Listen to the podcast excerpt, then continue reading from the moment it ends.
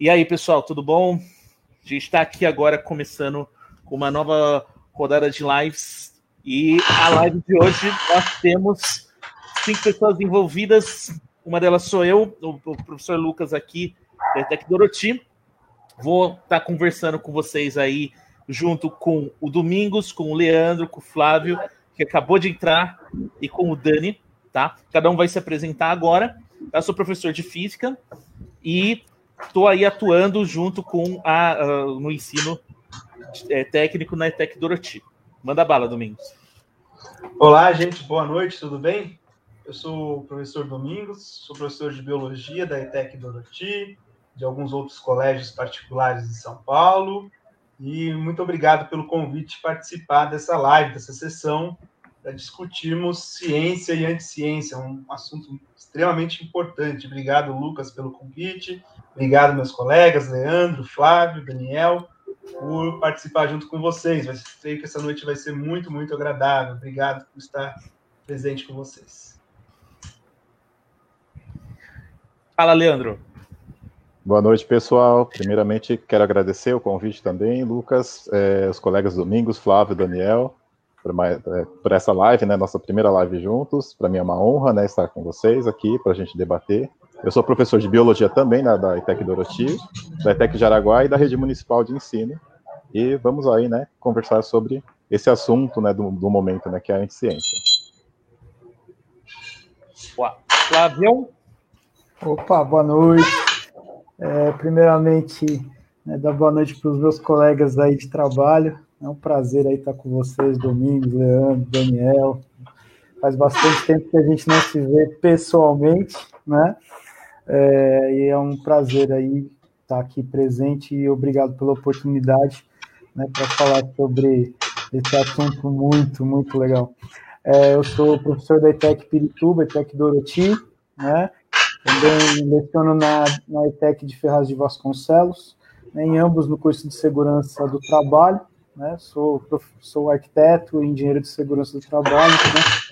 A minha atribuição aí na ETEC né, é de lecionar no curso de segurança do trabalho. Estou aí com vocês e boa noite para todo mundo aí que está assistindo. E fala aí, Dani. Tudo bem, gente? Boa noite. Agradecer a iniciativa e também o convite do Lucas, do professor Lucas.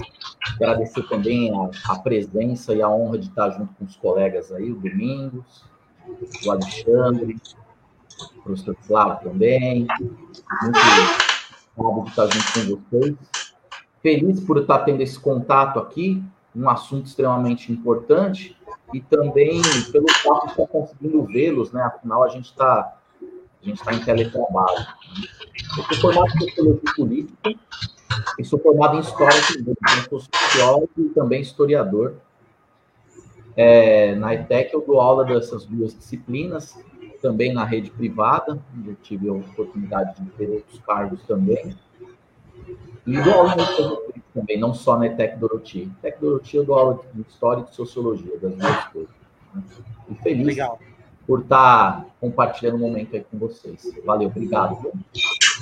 Valeu, gente. Eu que agradeço aí, vocês foram, responderam aí ao, ao chamado, foram muito solícitos, foram muito gente boa, inclusive, então eu também estou agradecendo fortemente a presença de vocês. Bem, gente, então é, eu quero também que quem está assistindo entenda o que está acontecendo, né? O, o, o, qual que é a, o contexto desse trabalho, a gente também está agora em um momento de vestibulim, então a gente está tendo uma série de lives também para apresentar o, corpo docente da Tec Doroti, tá? E, e, e, mostrar também que aqui dentro a gente está produzindo conhecimento, a gente tem é, entre nós é, é, professores que, em certa medida, também são pesquisadores, são cientistas, né? E o, a gente está nessa pegada, vocês vão ver agora uma, uma rodada bem intensa, e a gente já começou colocando no, no, no, na mesa um assunto né, que, que agora, nos últimos anos, ele vem se intensificado como um assunto em pauta, é, e não à toa por conta de uma série de movimentos aí é, é, relacionados com política, com o movimento de extrema direita, com uma série de questões aí sociais bastante é, é, é complicadas e que não há como os cientistas, como as escolas, não se posicionarem a respeito disso, por uma série de motivos, que é as anticiências. Tá, gente? Então, uh, sejam bem-vindos a essa discussão. Cada um vai dar uma contribuição do seu campo, né? É, eu, eu, propus uma organização aí que, que, que nós vamos seguir, que é o seguinte: nós vamos definir a anticiência, depois a gente vai fazendo um tipo de escala desde a ciência, da anticiência, que eu considero a mais é, inofensiva do ponto de vista das consequências na realidade, mas que ela também ela está nesse contexto, ela causa estragos é, epistemológicos, principalmente. Depois a gente vai subindo de nível. Tá? Ô, ô Domingos, essa cadeira aí, meu. aí, o que, que acontece? Você, a gente vai sair desde o do primeiro, que vai ser o terraplanismo, vamos passar e vamos subindo de nível até chegar no mais perigoso, né, que, o, que a gente tem de, de uh, no, do ponto de vista de que tem consequências aí no mundo muito pesadas, né, que é o, o negacionismo da, do Covid. Né? Então a gente vai passar por antivacina, negacionismo do aquecimento global, né? E o que mais a gente for é, lembrando aí, porque as coisas andam muito rápido agora, né? Parece que o tempo no, durante a pandemia ele, ele se comprimiu, né? Você, as coisas do, do começo do ano parece que tá na década passada, né? Eu, não, eu, eu fico meio em choque, né? No ano passado aconteceu, quer dizer, no começo do ano aconteceu um monte de coisa, eu nem lembrava mais, né? Eu, putz, mano, tá muito bizarro esse negócio do tempo, né? Enfim, então, começando, gente, né? Eu vou lançar aqui para vocês, tá, pessoal? Então vocês me, me ajudem. O que, que é anticiência? Cara, uma boa pergunta, hein? Eu posso começar dando um. Manda bala aí, Dani. Tá, é, a gente. É, eu tinha aula com o professor em, história, quando eu fiz o curso de história. Eu me formei primeiro em sociologia e depois eu fiz história. História eu terminei em 2007. E eu tinha um professor de história que ele dizia assim: gente, a história ela é cíclica.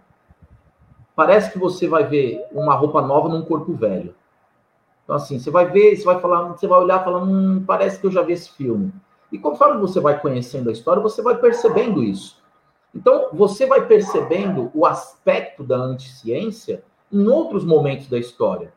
Eu acho que é, um dos principais, né, que, que tinha o, o desejo árduo de é, desmerecer, descomprovar, desconectar a ciência do mundo real, foi no processo do iluminismo. O que, que é basicamente o iluminismo? Né? Quando, quando você vai. Eu falo, se me sobrar uma, uma linha, se eu estiver escrevendo uma redação e me sobrar uma linha, você pode definir o iluminismo onde ciência e religião se separam. Só que qual que é o adicional do iluminismo? É que na época eles conseguiam comprovar. A ideia era a comprovação. E aí, claro, a Igreja Católica, que era junto com é, a, a nobreza, eles eram os que detinham o poder sobre as pessoas. E a ciência, ela quebrava esse conceito, porque ela mexia com a credibilidade daqueles que os controlavam. E o que a gente percebe hoje é que um dos desejos que existe na, anti, na anticiência é justamente do controle, passando por um princípio básico que é da educação, principalmente a educação brasileira, que é o distanciamento que a gente tem num desenvolvimento educacional prudente para entender qual é o significado da ciência. Então é como se você se aproveitasse da ingenuidade das pessoas, partindo do princípio de que a gente vive no, no famoso, no chamado Estado mínimo, que é a mínima intervenção, o mínimo investimento do governo no que é considerado básico para a sociedade. E, e, e, algo que a gente sabe que é transformador, acho que, que todo mundo parte desse princípio, é a educação.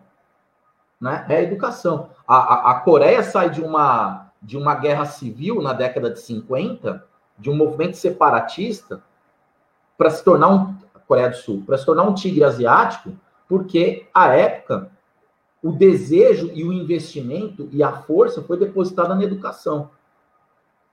Então, na minha singela opinião, a anticiência ela tem justamente essa característica de desmerecimento de doutrinação. E aí, pessoal da, das, das outras áreas, antes de eu lançar aqui das áreas mais duras? Ah, é uma coisa difícil, né? A questão da anticiência. Acho que o Daniel explicou bem aí. Você vê uma questão da igreja, do, do Estado como um todo. Vejo isso também atualmente na sociedade. Já talvez uma forma de controle. Então, você tentar resgatar um controle que outrora foi perdido, talvez em alguns 20, 30 anos atrás. Então, um movimento talvez conservadorista de tentar voltar a um mundo que as coisas, as explicações eram mais fáceis também. Então você tem pessoas querendo encontrar explicações muito mais simples para o mundo. Então é muito mais simples você falar que a Terra é plana e tantas outras coisas. É mais tranquilo. Então também é um comodismo das pessoas, né? Não encontrar uma resposta uh, profunda àquela questão, ser, ser, bem raso, né? Falar, ah, é assim, olha como é simples. Então Acho que a gente vive num mundo que a informação é muito tudo é muito complexo, nada é, é simples, nada é, é, bimodal e e é um movimento também conformacionista. Eu acho que a pessoa se conforma, mais fácil para a pessoa se conformar uma resposta, satisfaz a talvez o limite ali, a possibilidade dela ter. Legal. E aí, gente, Leandro e Flávio?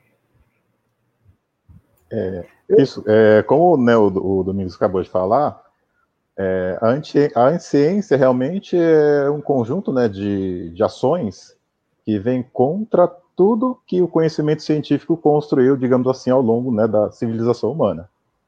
Então, a, a, ciência em si ela é pautada na, na experimentação, né, para a comprovação né, de um fato, de um fato científico. Uma coisa que muitas pessoas às vezes acabam ignorando é que a ciência não é uma verdade absoluta.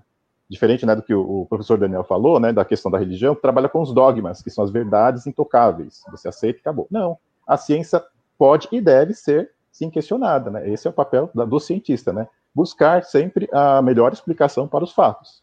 Então, quando o indivíduo ele, ele a, assume uma atitude anticientífica, ele está, na verdade, né, como também o professor Domingos acaba de falar, ele está escolhendo o caminho mais fácil. Porque a ciência, fazer ciência não é fácil. É uma tarefa complexa, uma tarefa muito árdua, e exige muita dedicação, muito erro, né, muitas lágrimas né, ao longo do caminho. E essa postura, então, anticientífica, ela vem em realmente né, uma, uma atitude conformacionista, em querer assumir um, uma explicação mais simples, ignorar aí um, um passado é, que nós tivemos de descobertas, né, ao longo de séculos e séculos, né, de estudos, como se isso não tivesse valido nada a pena. Então é, é, é muito temeroso, né, para nós, né, como professores, né, como cientistas, porque parece que não, mas é, essa postura anticientífica ela tem muitas é, implicações no, na, na, nossa vida, né, como, como nós vamos né, discutir aqui ao longo né, também do, do, do debate, e também traz algumas é, reflexões. Nossa, nós estamos em pleno século XXI, um século de, de, pleno desenvolvimento tecnológico, né, em diversos campos, mas a mentalidade humana, como, né, como o professor Daniel também comentou, parece que ela é pendular, ora ela tende para o progresso, ora ela tende para o regresso. Então, são muitas coisas assim que a gente precisa parar para pensar e realmente pensar que caminho que nós estamos tomando. Legal. Flavião. É, o, o, uma coisa que eu né, percebi na fala tanto do Daniel, do Domingos, do Leandro, né? É, a gente, quando fala de ciência, a gente está falando de, de, hipóteses, né? Então, eu, eu, busco responder hipóteses, né? Então, eu gero hipóteses ali na minha cabeça e a ciência ela vai atrás de pesquisa e de estudo buscar respostas para essas hipóteses, né? Por isso que ela não é uma coisa engessada, né? Ela está sempre mudando. Mas é, uma coisa que eu acho que tem pego muito né, com, com essa evolução que a gente tem da internet, esse acesso muito fácil à informação, é, eu, eu não, não, sou um estudioso do assunto, mas eu entendo, na minha percepção, que existe um imediatismo, né, a necessidade de você saber a coisa naquele momento, né, e, e depois você simplesmente né, muda a janela, né, inverte a janela ali. Ah, é isso, ah, tá legal, muda a janela. né, eu acredito que nós ainda, quanto sociedade, né, a gente ainda não está muito, não aprendeu ainda a utilizar esse poder da informação, né? E, e, isso causa esse imediatismo sem aprofundamento, que foi o que o Domingos falou, né? Tudo é muito raso, né? E, e, e isso daí ele, ele acarreta também uma desinformação, né? É, quando você tem uma informação precisa, quando você busca esclarecer fatos, né? Quando você corre atrás do conhecimento em si, né? É, você não vai aceitar qualquer coisa, né? Você vai pensar, né? Então eu acho que ultimamente o que parece é que as pessoas elas estão muito conformadas, né? Então quando chega uma, uma uma informação muito de cara assim, você fala, ah, é isso? Ah, tá, é isso, né? E, e, e depois, como a, a, gente tem esse problema que o Daniel falou muito bem, que é a questão da educação, né? Eu também sou dessa bandeira, cara, a única coisa que vai resolver o problema de qualquer sociedade é a educação. Né? Quando eu tenho senso crítico, né? Quando eu aprendo a pensar, eu não vou ser conformado, cara. A pessoa vai falar alguma coisa, você vai querer pensar sobre aquilo né? E, e, e, a impressão que dá é essa, né? A pessoa é conformada. Ó, oh, não, é isso. Ah, tá, é isso. Ah, legal. E aí, se depois de cinco minutos ou depois de dez anos alguém falar assim, ó, oh, não é isso, porque foi feito pesquisas e agora a realidade é outra. Aí você vai falar, ah, é? Ah, legal. Né? E, e muda a página de novo. Né? Então, às vezes, a sensação que eu tenho é essa, do tipo, tudo é muito imediato, né? como se fosse uma fase do videogame que eu passei, né? E que aquela informação, se ela vai servir lá na frente para alguma coisa ou não, depois eu pesquiso no Google. Né? Eu percebo muito isso hoje em dia, né? Legal. Boa, gente. Então, eu, eu queria pegar só um, um trechinho da fala do Flávio, para complementar, que assim, lá quando eu, eu, eu, comecei a dar aula, lá bastante tempo atrás, praticamente 20 anos, é, eu era meio contra assim o livro didático, né? Era uma coisa meio lasca, ah, aquele o professor do livro didático e tal. Só que com o passar dos anos, Flávio, é, eu percebi que o livro didático ele acaba sendo um aliado, porque ali você tem um, é, é, um, uma confiança em determinadas informações. Claro, a gente que faz análise do livro didático, você tem a condição de olhar e escolher o livro didático. Então você tem uma uma confiança em torno das informações que ela, por conta dessa, dessa até vulnerabilidade dessa que a rede social e que a internet oferece, né, o livro didático ele passa a ser um instrumento mais fiel, um instrumento que você pode ter um pouco mais de confiança. Porque acho que todo mundo aqui já, já teve perguntas das mais malucas numa sala de aula, né? Baseado em alguma coisa que viu na, na internet e que trouxe para a sala de aula, né? E trouxe aquilo para a sala de aula. E aí a gente acaba, é, eu, de uns anos para cá, eu tenho o livro didático como um aliado do que aquela, ou seja, mudei meu conceito, justamente por conta da, da, da internet, do que ela pode provocar, a desinformação que ela pode provocar. Legal, Dani. Boa que assim, o, aproveitando todas as deixas de vocês, eu vou me apoiar bastante em você, Dani, principalmente. É, eu vou só complementar a última parte do Anticiência, que eu vou já engatar no terraplanismo, nossa primeira anticiência aí do que, que é a minha especialidade, a parte da física, né? Bem, o terraplanismo, quando ele é comparado com, por exemplo, o negacionismo do Covid, ele parece que é uma anticiência até meio que caricata, né? Uma coisa engraçada e tudo, justamente por conta de que o, o, o negacionismo do Covid ou, ou, a antivacina, eles são bastante perigosos, né? Ele tem consequências, na realidade, muito fortes, né? Ele gera mortes, basicamente é isso. Enquanto que o terraplanismo parece que você entra num tipo de, de, é, é, de caricatura, né? Mas não é bem assim, gente. A, a, a, o terraplanismo ele é uma anticiência, justamente porque ele pega conceitos científicos e a, própria lógica de como que a ciência funciona e distorce. Essa é outra característica das anticiências. Tá? Então, muitas vezes, e o terraplanismo se usa muito disso, eles é, é um, um instrumento de, de, legitimação, né, de trazer um, um, um, argumento que é anticientífico e que reverbera nas, uh, principalmente uh, em pessoas que elas não tiveram uh, assim um, letramento científico adequado mesmo. Porque, afinal de contas, gente, isso, isso é uma consequência educacional. A gente uh, não teria tanto terraplanista se as pessoas soubessem é, o, o, funcionamento da ciência, que, que, que ela, é, é, ela é relativamente simples, ela não é muito complexa, né? O, o, ela, ela se baseia na metodologia científica e as pessoas não sabem como ela funciona. Né? Então, eu vou iniciar agora o terraplanismo, tá, gente? Vou, vou, dar uma geral de como que ele funciona. E depois aí, o pessoal da biologia, vocês podem já engatar, se quiserem, no antivax, tá? É, quando...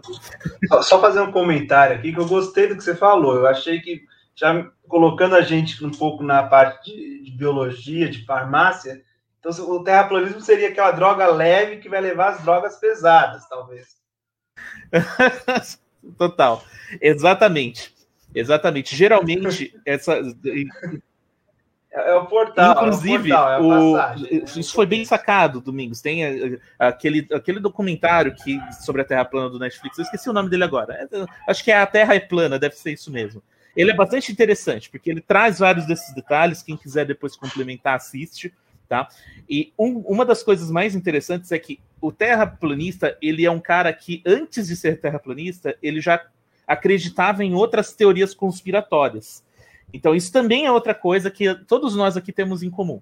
Geralmente, essa galera é, é, é, acredita em conspirações. Né?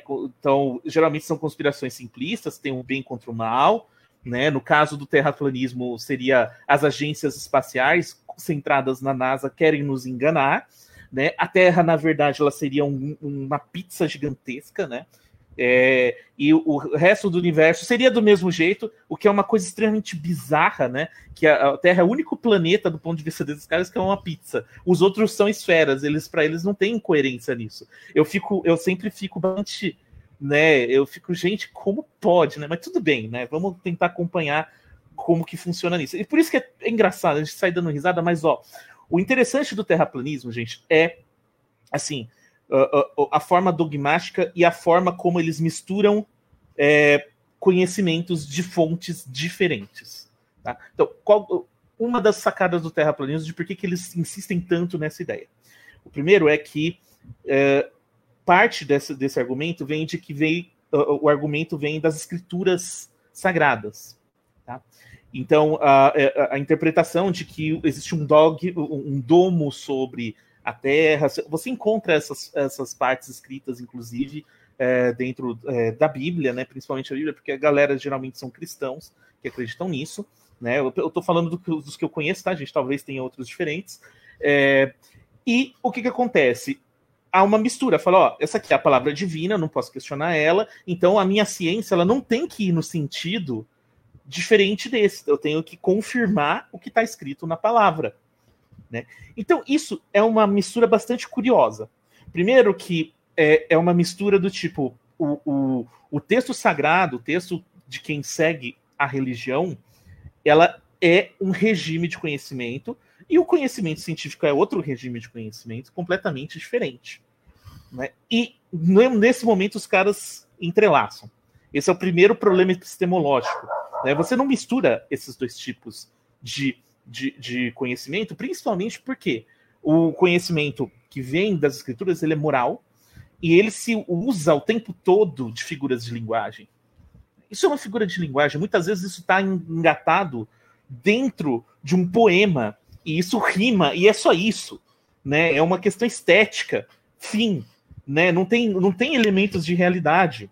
Né? Isso, e acabou, e tá tudo bem. Você tá querendo, você tem uma, um, um certo, uma certa função, mas os caras eles misturam. E já que é sagrado, eu não posso, e aí eles cometem o primeiro erro lógico, que é o ad hoc, né?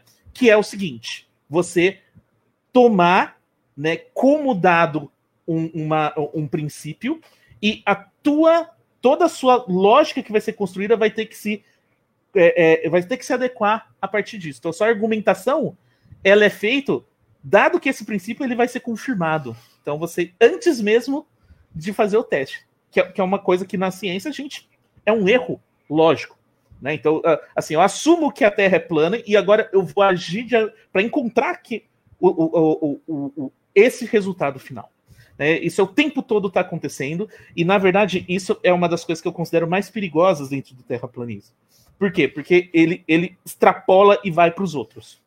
Ele respinga para as outras anticiências. Né? E você vê isso fortemente na, na antivacina, você vê fortemente no, é, também na, no negacionismo da, da, da mudança climática.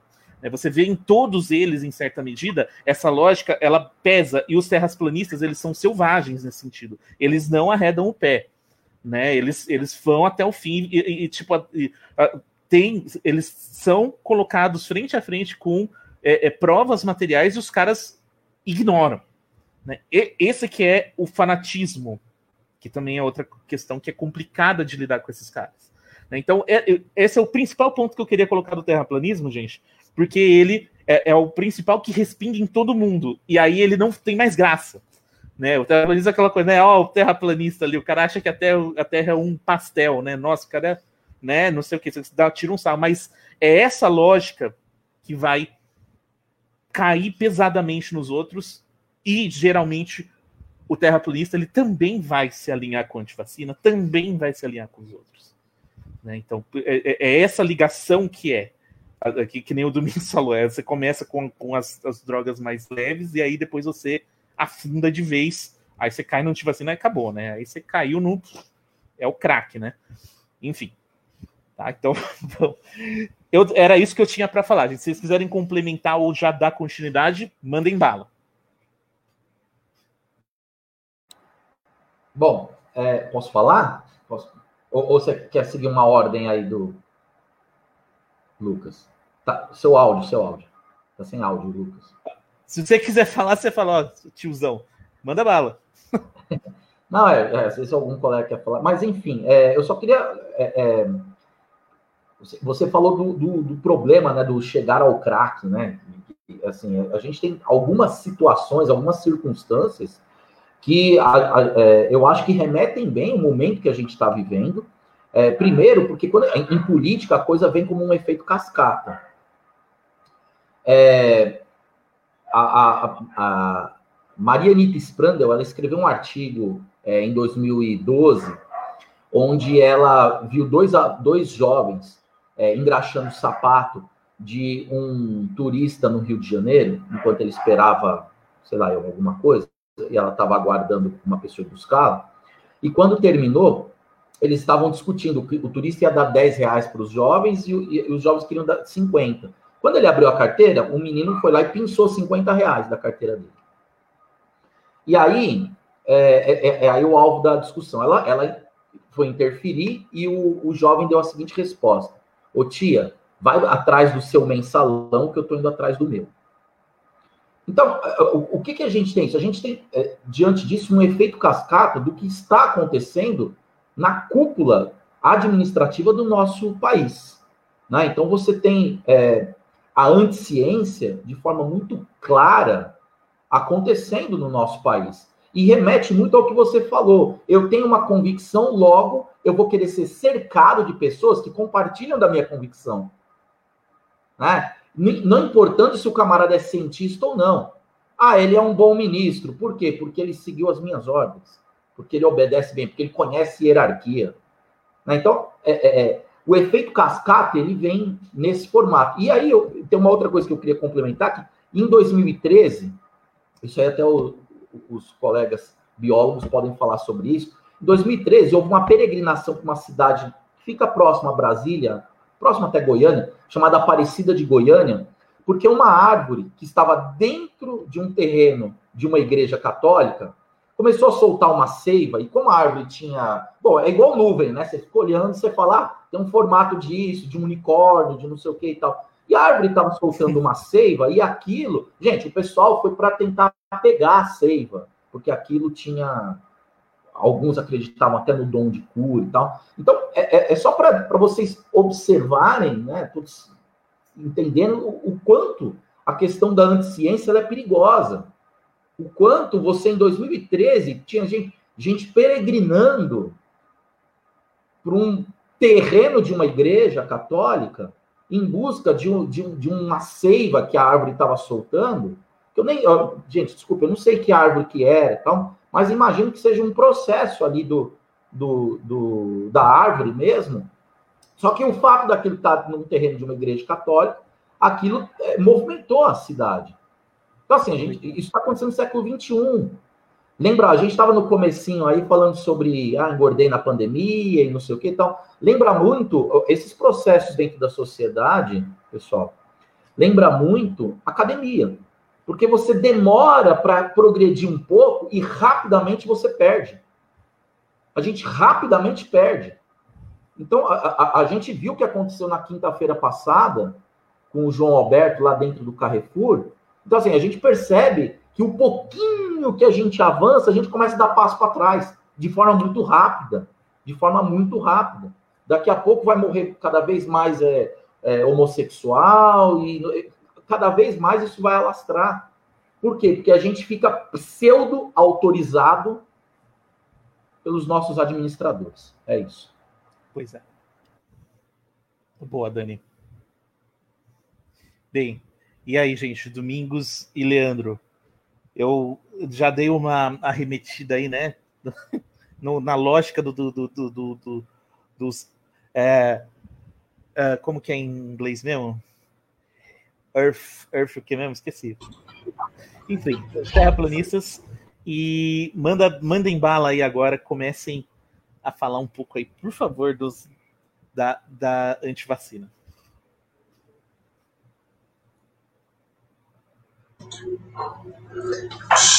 Bom, eu, então, eu acho assim, pegando na esteira do que vocês falaram agora, desse passado, cara, o, o antivax, ele tem um, um, um, histórico que a gente vai ter que remeter muito antes, né, do, desses princípios de anticiência, porque ele também tem um histórico alternativo, vem dessa, ele vem de uma cultura alternativa, ele vem de um processo de lá atrás, né, com aquelas situações ali de comunidades alternativas, creio eu, né, na minha concepção, posso estar completamente enganado, mas pelo que eu conheço algumas pessoas que são antivax, são pessoas que as, começam a misturar processos na cabeça. Então, uh, sou antivax, sou vegano, sou contra tal situação, enfim, ele vai agregando uma série de, de comportamentos que ele acha que é natural. E talvez seja talvez isso também o mundo complicou tanto e a pessoa quer retomar aquele mundo mais simples que ela tinha.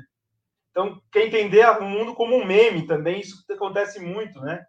E, e o movimento antivax também ele ganha sua essência com a própria ciência, né? Então, na, na, grande realidade, já tinha ali um pessoal meio duvidando disso, pessoas mais naturebas, né? Que acham que a vacina vai fazer mal, vai ser um problema, não coloco nada estranho no meu corpo, e tudo mais, vai ouvindo ali o próprio a ideia do mercúrio, do garimpo, olha, vai ter mercúrio faz mal. Ela ouviu isso. Ela entendeu isso na, na aula de ciências. O mercúrio faz mal, gente. O mercúrio mata, deixa a pessoa com problemas neurológicos severos. E aí ela entendeu que tinha mercúrio na vacina. Pronto, já ligou A com B. Então tem um conhecimento simples ali que fala: opa, eu não posso colocar nada. Também tem isso. Tá, as pessoas estão sendo bombardeadas com uma situação. Olha, o que é artificial, o que é man-made, o que é feito pelo homem, é ruim. Então tem isso também. Nós não, não estamos vivendo uma sociedade simples na sua essência. Então tem toda uma discussão ali. Olha, o que foi feito pelo homem é ruim. Tem, mercúrio faz mal. Então, olha, qualquer coisa. Ouvir a palavra mercúrio é problema. E aí entra a ciência. E entra também. A ciência é bacana, com certeza. Eu acho a ciência maravilhosa. Mas tem alguns problemas com os cientistas. Os cientistas são pessoas com todos os seus defeitos humanos também. Com todos os seus, com as suas qualidades e seus defeitos. Nós não podemos esquecer que a ciência é uma entidade, é uma ciência feita por homens. Homens com virtudes, homens com, homens com defeitos. E aí vem o nosso querido colega Wakefield, que tem uma série, tinha virtudes e tinha defeitos. Então, e aí entender esse mundo que ele se coloca é complexo. Então ele inventa, ele cria um, um, um artigo científico publicado numa revista de super renome internacional e fala, olha, na minha ideia, a vacina, uh, que acho que qual, você lembra, Leandro, qual que era? Que ele testou, eu esqueci agora. Sim, é a vacina contra o sarampo. Contra o sarampo. sarampo. Então, causa, tá ligada ao autismo. e a The Lancet coloca ali uma situação bem ruim, né? Bem coloca, deixou esse artigo por ser publicado sem muita revisão, coisa que no Brasil, se fosse um brasileiro apresentando seria bizarro isso, nunca teria passado esse artigo. E cria toda a própria ciência dando tiro no pé, né? Então eu acho que temos que acionar nossa culpa também, né? A ciência, a gente fala muito da virtude da ciência, mas e os defeitos dos cientistas que também estão envolvidos por trás disso? Então tem muita coisa a gente discutir, não é tão simples assim. Nós temos que talvez entender um pouco mais. E as pessoas estão perdidas nisso daí. O que você acha, Leandro? Então, pegando ganchos aí, né, pessoal, que o professor Domingos acabou de falar. Então, é, esse fato, né, com o Wakefield ocorreu no ano de 98, né, 1998. E nós sabemos, né, nós todos nós já éramos nascidos, né, mais jovenzinhos, mas já, já éramos nascidos em 98. E talvez a gente não, não conheceu essa história, né, assim, na época, pelo fato da internet aqui no Brasil praticamente começar a engatinhar nesse tempo, né? Final da década de 90, em 2000. E aí, é, o, e também interessante a gente remeter também a questão da sociedade da informação na qual nós vivemos. Né? Ou seja, basicamente tudo, né, as nossas ações, elas são pautadas através da informação pela, pela rede, né, pela internet, principalmente. Só que nós já, já é, vivenciamos a Web 1.0, onde todo o conteúdo ele era provido, né, é, ele era é, produzido, na verdade, por provedores, e o advento da Web 2.0, ele então mudou esse protagonismo dos provedores para praticamente qualquer indivíduo criar o seu próprio conteúdo. Então, nós vamos ter os, os adventos aí dos, é, dos canais de vídeo, das mídias sociais, né? A criação de conteúdo em blogs. Então, qualquer indivíduo passou a ser é, um criador por si só. Ele pôde ir lá é, é criar qualquer material, submeter aquilo na, na, na rede e está lá para quem quiser, quem quiser ler, consultar. E isso, né, realmente, né, como os colegas já falaram, a internet é um campo vastíssimo de informação. Mas muitas vezes as informações que estão lá, elas não são pautadas em, é, na, na, ciência verdadeira. Tá? Então, é um campo vastíssimo para teorias da conspiração, como nós já começamos a ver. E aí surgem, né, através do, também dos trabalhos, do, desse trabalho do Wakefield, e depois ele foi banido, inclusive, né, da, da comunidade médica, o trabalho foi recolhido da, da, da revista, mas a semente já estava plantada. Então, muitos conspiracionistas né, anti, anti-vacina, eles conseguiram, eles é, encontraram um campo fecundo para é, plantar suas ideias né, e espalhar ali né, o que eles achavam, porque não seria legal vacinar os, os filhos, por exemplo. Eu separei aqui rapidamente né, o resultado de dois é, trabalhos, né, um trabalho super interessante que encontrei do ano de 2014, onde os, os cientistas eles, é, eles escolheram um grupo na população dos Estados Unidos. É, essa, essa população era composta por pais e mães, e ele dividiu aleatoriamente esse grupo, em, em, em, né, essa população, em três grupos, onde o primeiro grupo, é, a tarefa para os três grupos era a mesma: responder um questionário online a respeito de é, algumas é, questões relacionadas à vacinação. E no final havia uma, uma história fictícia né, de uma criança é, de oito meses, né, mas fictícia, e uma doença também fictícia. Eles, eles contextualizavam essa, essa doença. E no final, a última pergunta era se, baseado então todas as evidências, é, a pessoa escolheria vacinar ou não a criança. E por quê? Justificar.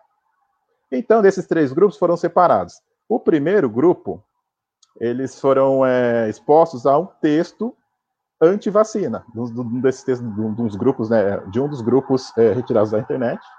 O segundo grupo foi é, submetido a um, te, é, um texto pró-vacinação. E o terceiro grupo foi o grupo controle. Então, eles simplesmente tiveram acesso apenas ao questionário, sem ler nenhum texto antes ou depois. Para não nossa surpresa, né, então depois todas, todas essas pessoas né, remeteram suas respostas, foi que, né, de acordo então com o grupo pré-exposto ao texto anti-vacinação, né, com as teorias anti-vacina, ele mostrou-se menos propenso a vacinar a criança. do que os outros dois grupos, o primeiro grupo que leu o texto pró-vacina ou o anti-vacina. Esse estudo eu achei interessante, por quê? Porque isso mostra de alguma forma para a gente de que, de fato, o conteúdo que está lá, e de fato ele está a um clique de acesso para qualquer membro da, da comunidade, ele acaba influenciando na tomada de decisões.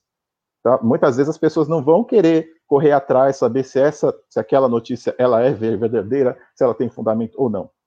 A informação está ali, ela vai tomar aquilo como uma verdade e pode acabar é, e pode acabar né, adotando isso para sua vida.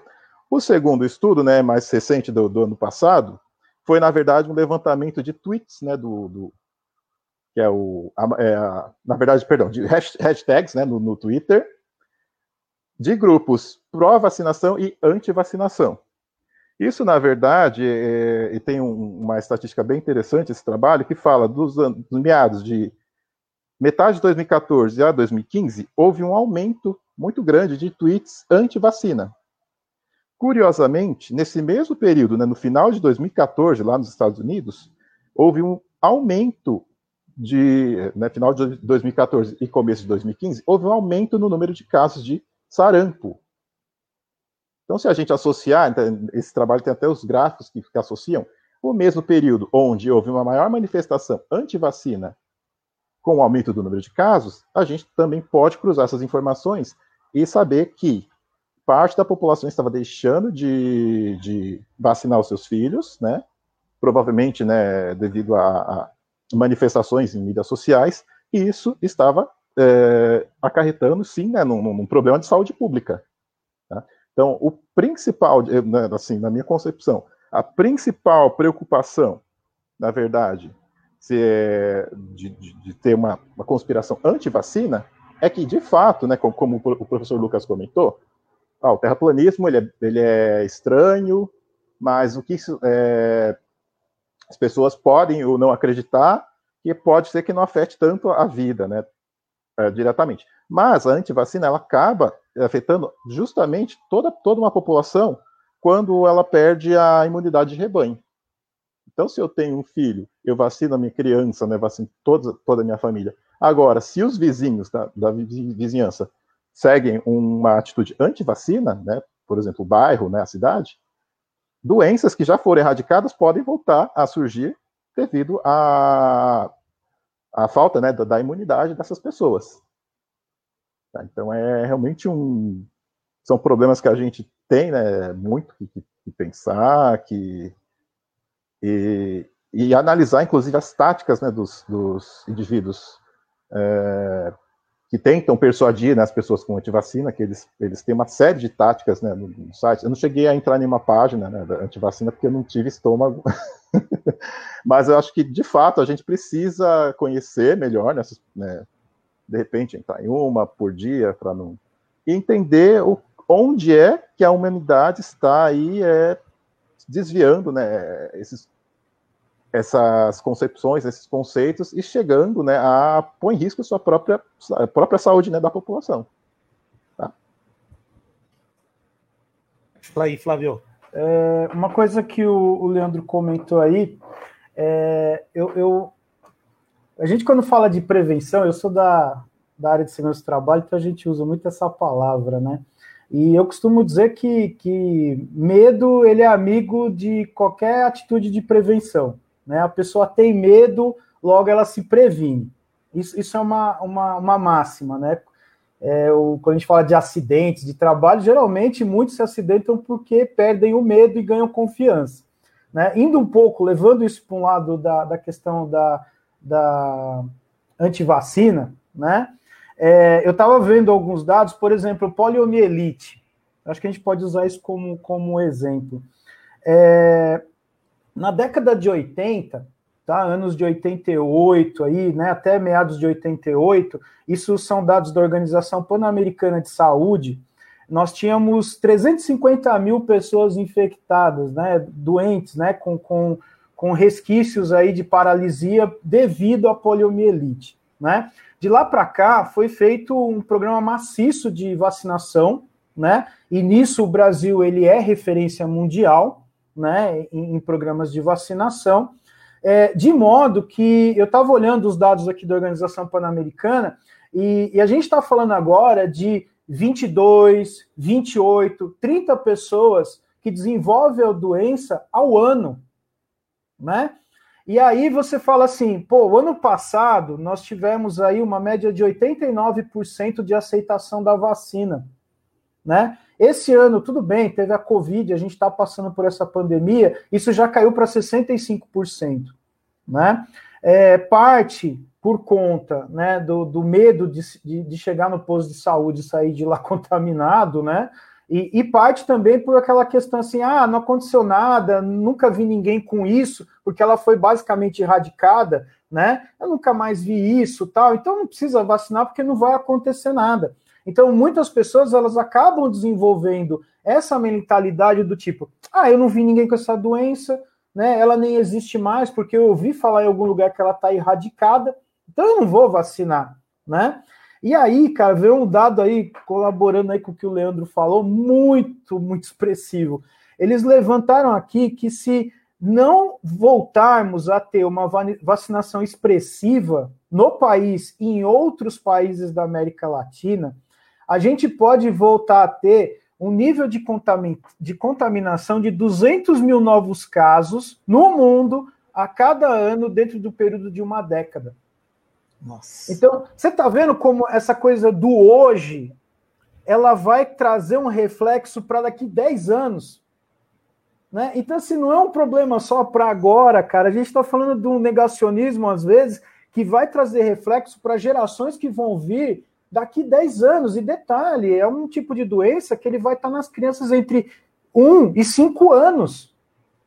Né? Quantas crianças vão nascer nesse próximo, nessa próxima década, né? Então, é, essas atitudes, elas têm que ter maior responsabilidade. As pessoas que falam sobre esses dados, elas precisam ter maior responsabilidade da informação que passam, né? Porque a gente pode estar falando aí de 200 mil novos casos ao ano, né? Num, num período aí escalonado, e a gente sabe que isso é, é, é um, vira um log, né?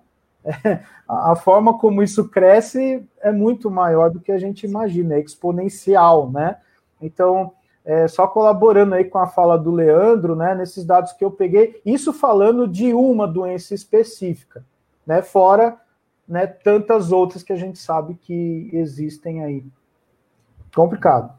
Boa. Flávio, você foi ótima a tua fala aqui, assim, a, aproveitando a, a questão dos, dos antivax, né?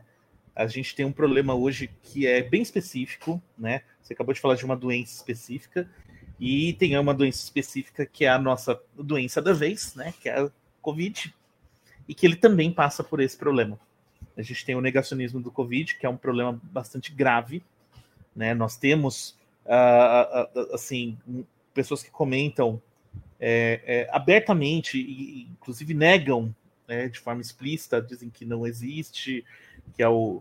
Existe de, de, todo tipo de bizarrice no negacionismo da, do, do Covid, né? Desde o racismo, quer dizer que o vírus é chinês, né? Que ele foi inventado em laboratório e que ele é, faz parte de um complô megalomaníaco bizarro que envolve o Bill Gates e os Illuminati e etc, etc. Então, tá tudo econômico, que envolve também uh, os judeus, né? Super ricos, a, é, a, a nova ordem mundial, que é uma coisa bizarra, né? Ninguém sabe direito o que, que significa isso, mas envolve basicamente tirar uh, o cristianismo e o judaísmo aí da frente, colocar uma outra coisa, né? Envolve figuras públicas é, aí bastante famosas que têm uma influência em cima de governadores, né? E que falam bastante sobre essas coisas. Enfim, eu tô, tô, lançando um monte de coisa aqui para vocês e para dizer também, gente, a resposta que a gente tem que o Domingos disse e que eu acho que foi muito, muito interessante você ter dito que a gente dá os nossos próprios tiros no nosso próprio pé, nós cientistas,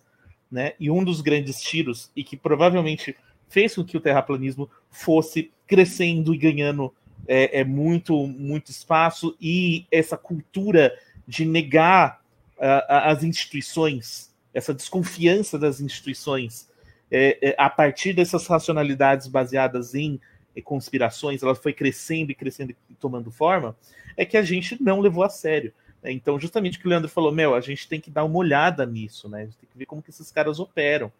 Porque justamente a gente falhou em alguma medida, também no campo educacional. Né?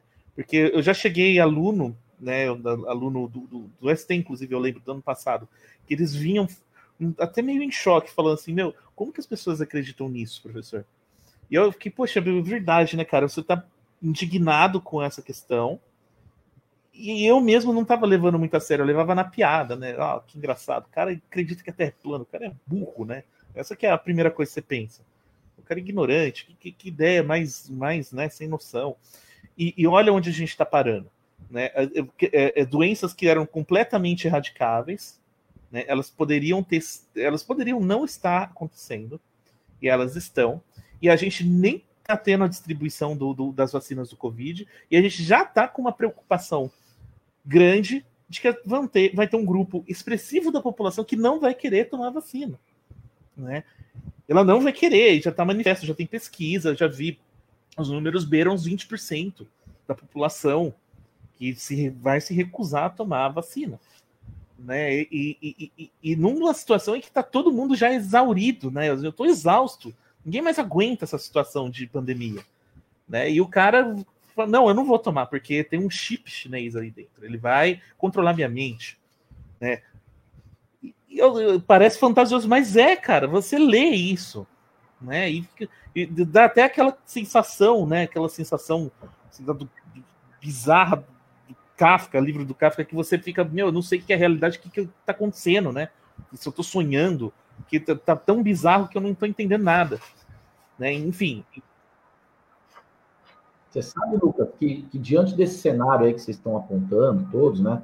Flávio citou muito bem a poliomielite, né? Eu coloquei até aqui no, no chat que ela foi. O, o, o Brasil recebeu um certificado da OMS em 1994, é, comprovando que foi erradicada do Brasil, mas fazendo um alerta. Como ela não foi erradicada do mundo, isso podia retornar. Então, assim, o tempo inteiro em prevenção. E acho que vocês lembram, o pessoal devia ser criança, lembra que tinha as campanhas para vacinação, o Zé Gotinha, né? Saiu o personagem, depois fizeram uma campanha para dar um nome para o personagem. Então você tinha todo um. Mas o que eu queria falar é assim: existem órgãos que precisam, que são competentes e autônomos do governo. É, gente, é importantíssimo que os órgãos em diversas áreas, que vai desde uma polícia federal até uma Anvisa, que são órgãos competentes em suas áreas, sejam autônomos do governo federal. Porque eles podem sofrer uma influência direta e maciça e, e, e contribuir, por exemplo, com, com, com anticiência. Né? Quer dizer, todos os remédios que a gente toma, ele passa, eles passam pelo crivo da Anvisa. Então, desde aquele, qualquer remedinho que você toma, por que, que agora, nesse momento, que a gente aguarde, como o Lucas disse, ansiosamente, que eu até acredito que muitas vezes, Lucas, essas mesmas pessoas que, que se negam a se vacinar, não querem a vacina, eu acho que também desmerecem um pouco a própria doença. Né? Não, não, não dão aquela credibilidade para a doença. Acha, talvez, que seja uma gripezinha também. Né? Então, é, eu, eu posso falar para vocês, eu fui diagnosticado dia 24 de março, foi bem no começo, os colegas aí sabem. Passei mal pra caramba. Eu só não, não fui internado, assim, entubado, porque eu não fazia, é, eu não, não tinha as famosas comorbidades, né? Abaixo de 60 anos, não era hipertenso, não tinha problema respiratório, enfim. Né? Mas eu passei super mal, né? Fiquei dois meses sem, é, é, o último resquício, né? Sem o olfato. E, e eu sei o poder que tem essa doença, né? Perdi gente próxima, perdi um agora recentemente. Né? Voltei final de semana, é, inclusive é, amanhã é a missa de sétimo dia dessa pessoa que a gente perdeu, da família, né? pelo, pelo Covid. Então, assim, é, existe é, todo um, um complexo e, e é, contundente modelo aqui no nosso país que ele perpassa até pela nossa formação, até pelo sincretismo religioso, né? Aquela coisa do, da ciência misturada com pagelância, né? Aquela coisa da, da vovó falar, toma tal chá que ele faz bem, ou, ou isso faz mal, enfim, aquelas combinações que fazem mal. A gente passa por toda essa mistura. E aí parece que existe um conforto muito grande na resposta rápida. Como vocês mesmos disseram. Então, assim, é, se é uma coisa que contradiz a ciência, é a resposta rápida. Né? O próprio Darwin, é, é, ele questionou seus resultados, pô. Então, assim, é, a resposta rápida, ela vai é, ao encontro, se chocando, né? Não de encontro. Aliás, vai de encontro e não ao encontro. Vai de encontro, se choca é, com o que permeia a ciência. Então, é, é, é como eu, quando eu disse que é meio cíclico e a gente dá passo para trás, a gente olha para a história e vê lá atrás é, a, a gripe espanhola, que a, a, origem dela nem era a Espanha. Então, vocês falaram de, da, da questão xenofóbica, e a gente tem de novo isso. Se a gente fosse é, partir para algo racional, eu, eu penso, se fosse racional, vamos deixar um pouco a ciência de lado. Se fosse racional, eu, dentro da racionalidade, onde surgiu o vírus? Foi na China? Então, eu acho que eles estão mais adiantados do que nós, por exemplo, para descobrir alguma coisa. Porque eles estão à frente de nós. Se a gente for pensar de forma assim, de bate pronto. E não o contrário. E aí, é claro, todo esse volume de informações que a gente não sabe o que fazer com ela, né, a gente acaba, é, ao invés de tirar o que, o que tem de precioso nisso, não. É, a gente não pode assim jogar água do banho fora com a criança junto. E, e, é o que a gente faz, né? A gente que eu digo, a sociedade tem feito, mas muito por conta desse efeito cascata que a gente tem sofrido. E essas respostas simplistas. Ah, é, Covid, é, cloroquina nele, pronto. Assim, uma coisa assim, papum, né? Eu resolvo com dois tapas na cara, vamos parar. Enfim, a gente tem. A, a gente está diante da, da questão, e isso não pode. Se for sobre um efeito de informação, beleza. Mas isso a gente não pode é, é, se, se apegar ao conhecimento raso. Quer dizer, nós, nós que eu digo, a ciência não pode. Você até, sob a perspectiva de só ter a informação ali, você pode de vez em quando consultar um Wikipedia para saber uma coisa ou outra, não é também desmerecendo tudo, mas não para a questão científica. Para a questão científica existem órgãos que são competentes, que enquanto a gente está conversando aqui, os caras estão estudando dados, colhendo informações e tal, e que eles vão entregar pronto para nós. E é para eles que a gente deve essa credibilidade. E socialmente falando, a gente está é, remando contra a maré. A gente vai colher os frutos disso que a gente está plantando. Ninguém planta laranja e colhe limão, viu? A gente vai colher isso ainda. Boa, Dani. Então, o, o, só te complementando, uma coisa que me deixa bastante revoltado agora, eu estava pensando também, é que a gente está tendo as primeiras vacinas, tendo primeiros resultados aí consistentes, né? Também tendo algumas falhas, né? O Domingos pode comentar depois também, né? Você deu esses toques. É, mas no momento que sair a vacina, e creio, né, pelo que está sendo falado, eu acompanho basicamente o Atila, né? A minha referência principal em relação a isso é que logo mais vai sair uma vacina aí eficaz e tudo mais. Então, todas essas mortes aqui no Brasil, 170 mil pessoas, basicamente elas eram evitáveis. Então, a gente tem uma vacina, ela, se, se a, a política de contenção fosse de fato séria, a gente poderia não ter essas mortes. Então, isso, é, essa realidade é muito dura, mas ela tem que ser falada. Tá? Então, o, eu quero que. Agora abriu, tá, gente? Vocês podem ir falando, né? De acordo com o que vai saindo, né? Eu quis falar isso, agora mandem bala aí. Só falar uma coisa, eu estava pensando aqui nisso tudo, né? Do, do antivacina e tudo, mas, cara, a gente vive nessa sociedade atual, como nós estamos aqui fazendo uma live, outras pessoas fazem, e uma galera é anti, acredita no movimento antivacinal ou terraplanistas, mas tem muita gente boa também nisso, né? Que acredita, acaba acreditando nisso, acaba sendo convencida. Mas o que tá, eu acho que sim, a gente tem que pensar o que está por trás do convencimento dessas pessoas. Então, por exemplo, o Constantino, o Rodrigo Constantino, com aquela declaração dele absurda, é um exemplo disso. Vem um cara na internet e fala uma coisa bem absurda. Fala alguma coisa, enfim, totalmente por fora. De repente, ele tem voz, de repente, ele convence 100, dessas 100 vira 500, 500 vira 1000, 2000, e esse cara começa a tra transformar numa seita meio de influenciadores. Então, você tem um poder monetário por trás disso e uma pessoa acreditando também. como a gente falou, é um Parece conhecimento simples, então muito né? tá por trás disso, como você falou. É, é, a internet foi legal, né? Essa, muito, é, um, é um poder de ferramenta, dá voz a todos muito legais. Mas se você tem o poder econômico por trás, então, se eu pegar e começar a falar qualquer coisa que, que, que seja bem, bem simples e que a, a maior parte das pessoas entendam e, e seja fácil, por exemplo, falar vírus chinês, olha, a China fez isso e, e eles são malvados, e aí, de repente, o cara, cara, esse cara tá certo. E aí, de repente, eu levanto esse pente aqui e falo, olha, e esse pente é muito legal, cara. Patrocina nós. Então você tem um poder econômico também muito grande. Então você consegue se transformar num influenciador, nem que você precisa acreditar nisso. Por exemplo, a própria história do, do Star Wars do Lucas, do George Lucas, vendendo isso para vender filme e aparece aqui. Então, o poder econômico por trás disso é muito grande.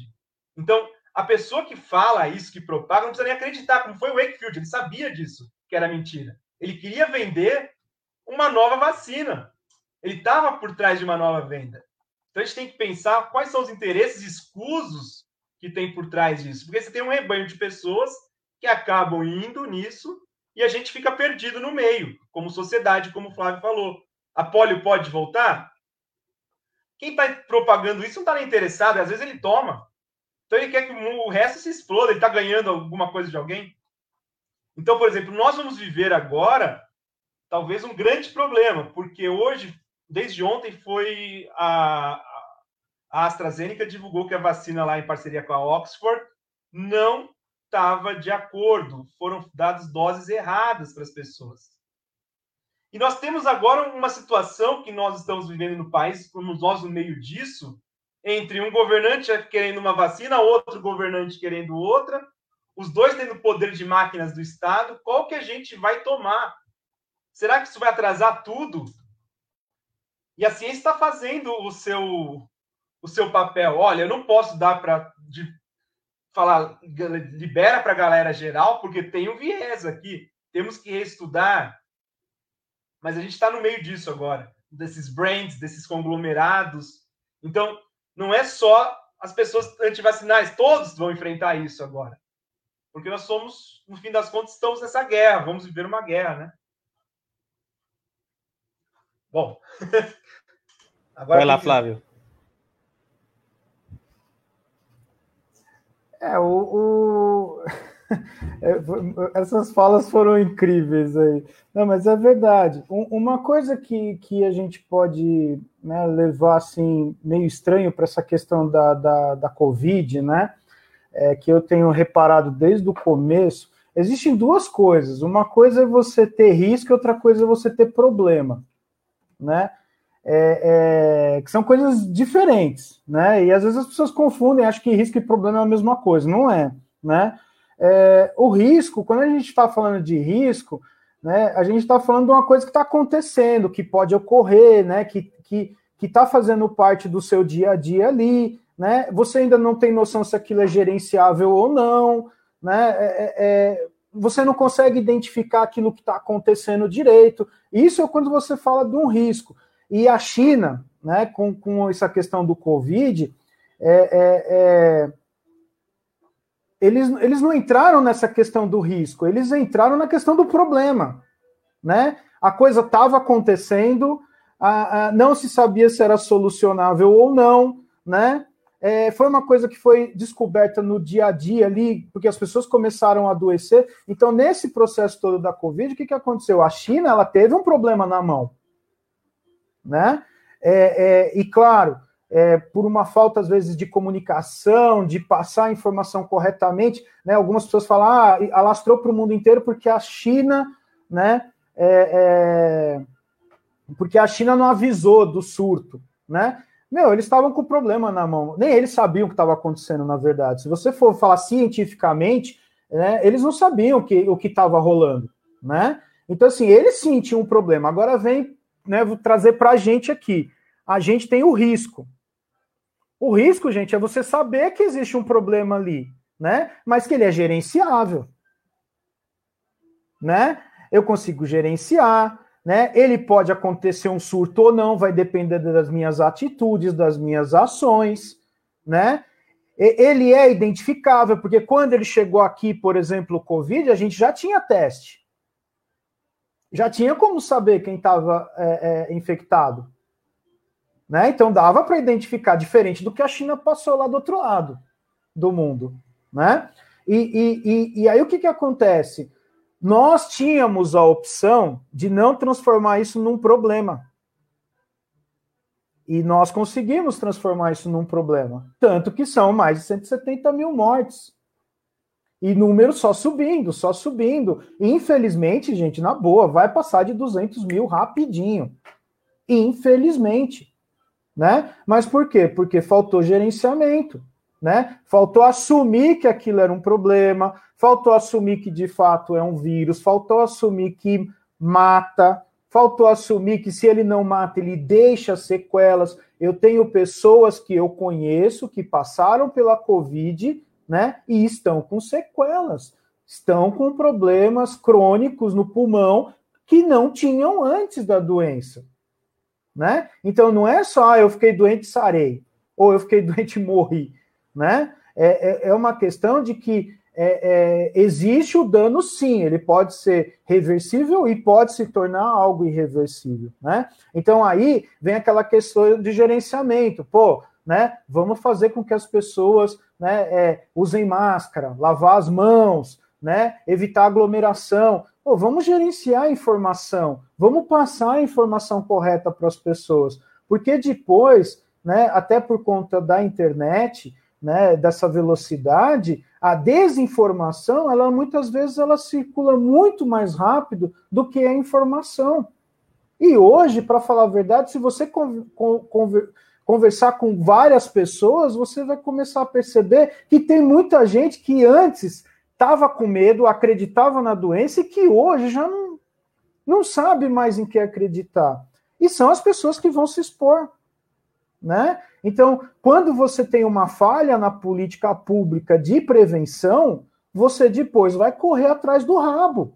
Você vai tentar resolver o problema. Né? E nós tínhamos a opção de não ter o problema. Né?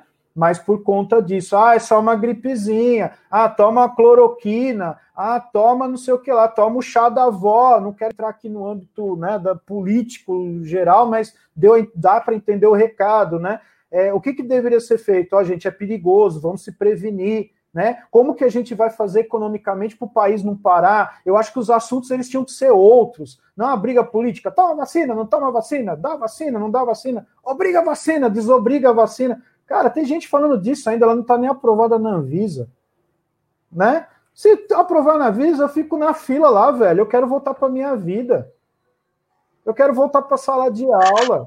Eu quero sair de dentro do computador, como eu vi essa semana, né? Então eu acho que essa questão da desinformação ela é muito complicada, né? E, e aí a gente entra nessas incertezas, né? Do dia a dia da vida da gente aí. É isso. É, mas isso que você falou é bem não é, não é uma falha, na verdade foi, é proposital. Porque quando você fala com alguns grupos desse jeito, você ganha seguidores. Então você divide a sociedade, não é uníssono.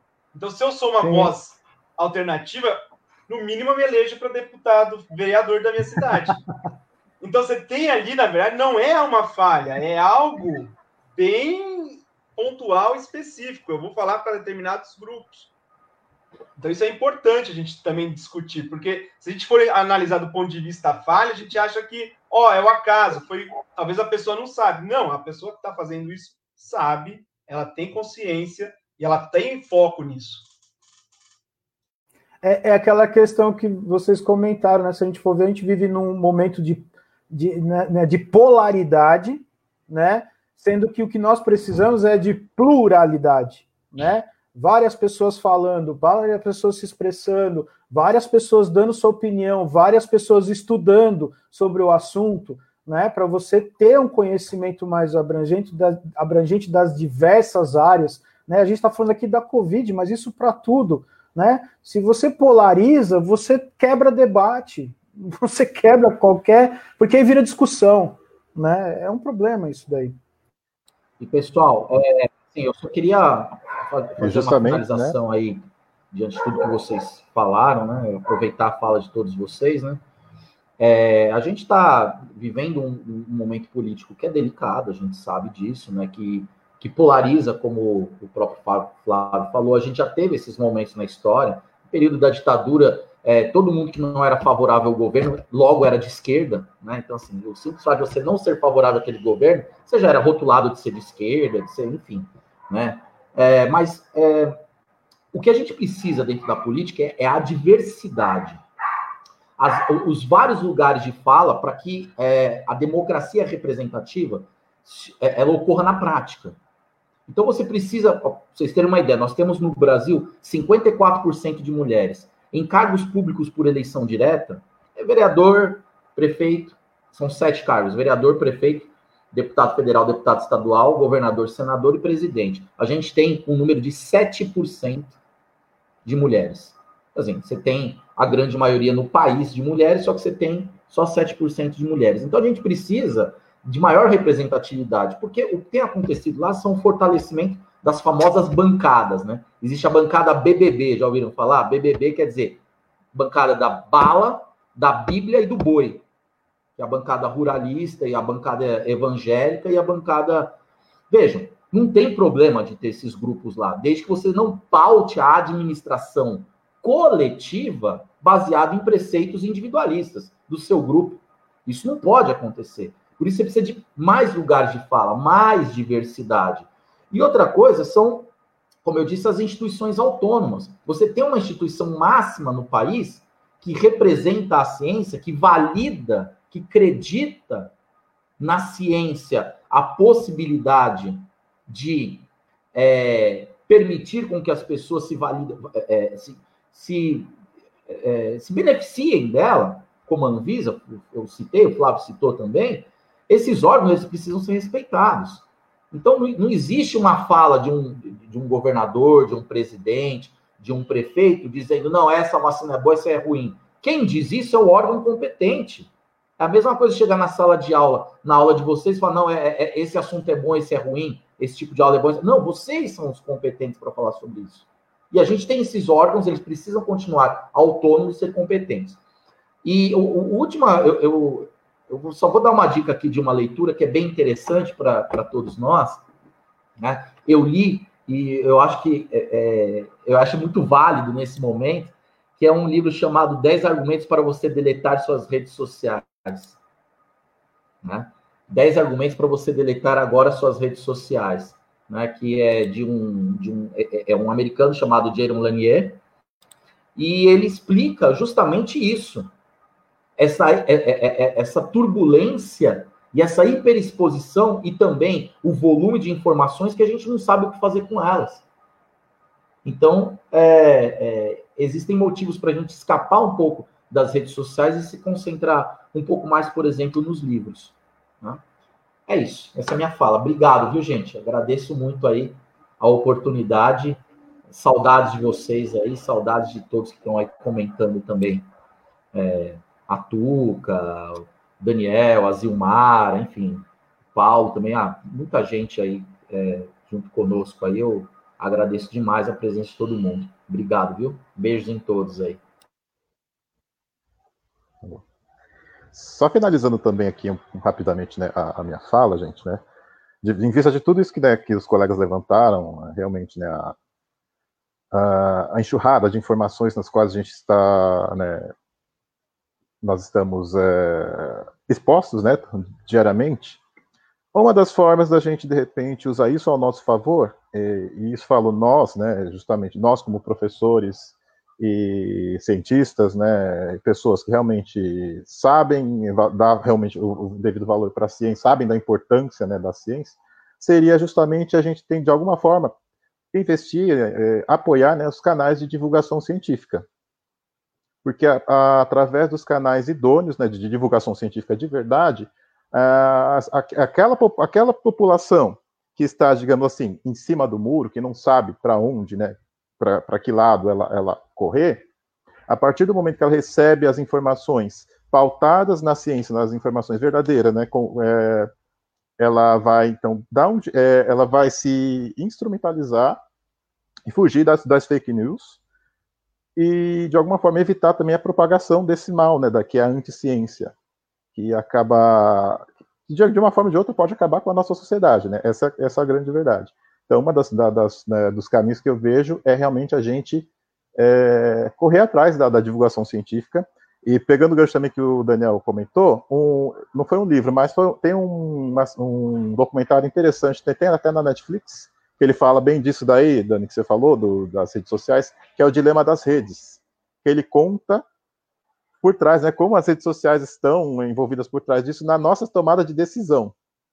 Inclusive, ele toca, inclusive, na, no clique que você dá, a curtida que você dá lá na, na rede social, se você pode ser direcionada para uma página de é, terraplanismo, né, de, de, negacionismo, né, e, e, tudo isso. Então, realmente, nós estamos muito expostos a esse tipo de coisa, gente. Tá?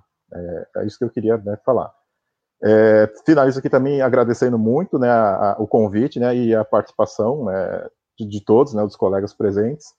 E também, né, fala que estou com muitas saudades. É muito difícil para nós brasileiros ficarmos em casa e saber que não, a gente não pode sair para abraçar o colega, né, e tomar, né, de repente, uma, uma, bebida, se encontrar. Mas, infelizmente, o momento né, nos obriga a isso, tá bom? Mas espero que no momento oportuno, cada um de nós vai, se rever vai poder se abraçar e, e pôr as conversas em dia, tá bom, gente? Muito obrigado.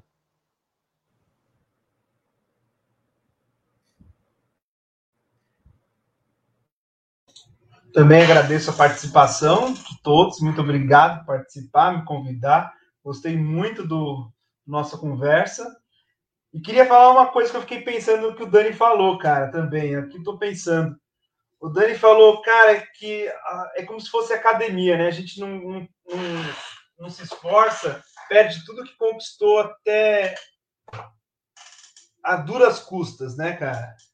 A sociedade talvez é meio, seja meio orgânica com isso, nesse sentido, porque a gente custa muito, custa dinheiro, custa esforços, custa vidas para chegar numa sociedade, num nível, um patamar avançado. De repente, quando a gente para de qualquer investimento, seja ele monetário, seja ele educacional, seja ele, uh, sei lá, enfim, ela perde muito rápido também tudo que se conquistou.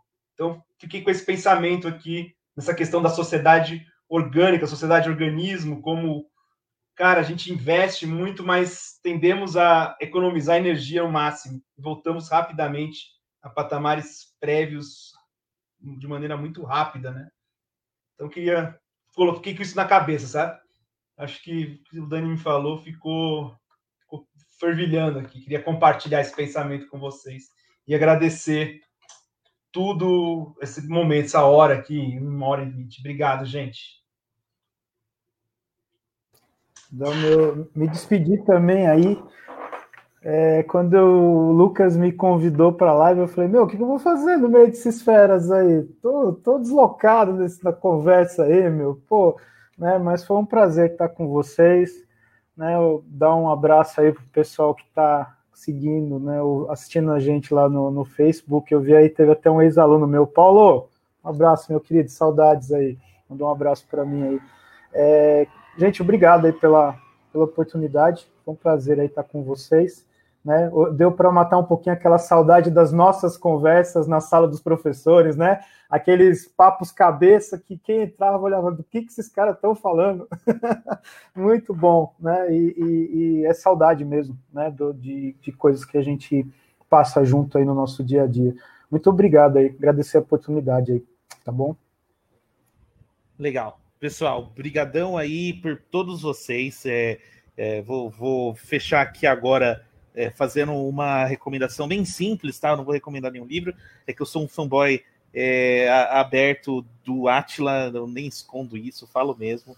E então eu recomendo que vocês prestem muita atenção no Atila Yamarindo, que está é, representando muito bem aí essa questão de é, tirar essa, esse obscurantismo, principalmente em relação ao Covid, tá, gente? Do, uh, e, e, deixar, esclarecer nesse momento que a gente precisa cada vez mais de, do, do é, da ciência para falar sobre é, as vacinas e tudo mais, para terminar com esse problema, que é um problema que já está né? Já cansou a gente, né? Então, só lembrando, pessoal, a, a gente está em momento de, uh, de vestibulinho, então divulguem aí esse material. Esse é um material que nós criamos agora que ele usem, né? Usufruam dele mesmo, né? Vocês podem usar em sala de aula, já vou usar, né? Isso aqui logo em seguida também vai virar um podcast, né? Porque a gente não utilizou nenhuma imagem, a gente ficou conversando, né? E essa troca de ideias ela vira facinho um podcast.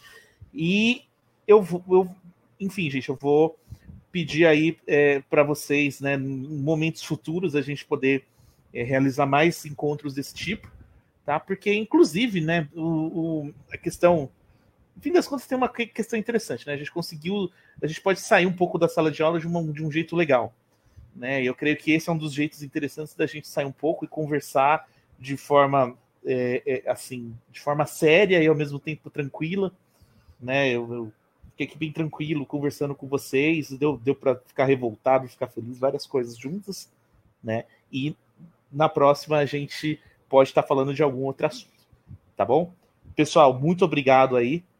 E na próxima a gente pega mais um assunto aí pesado.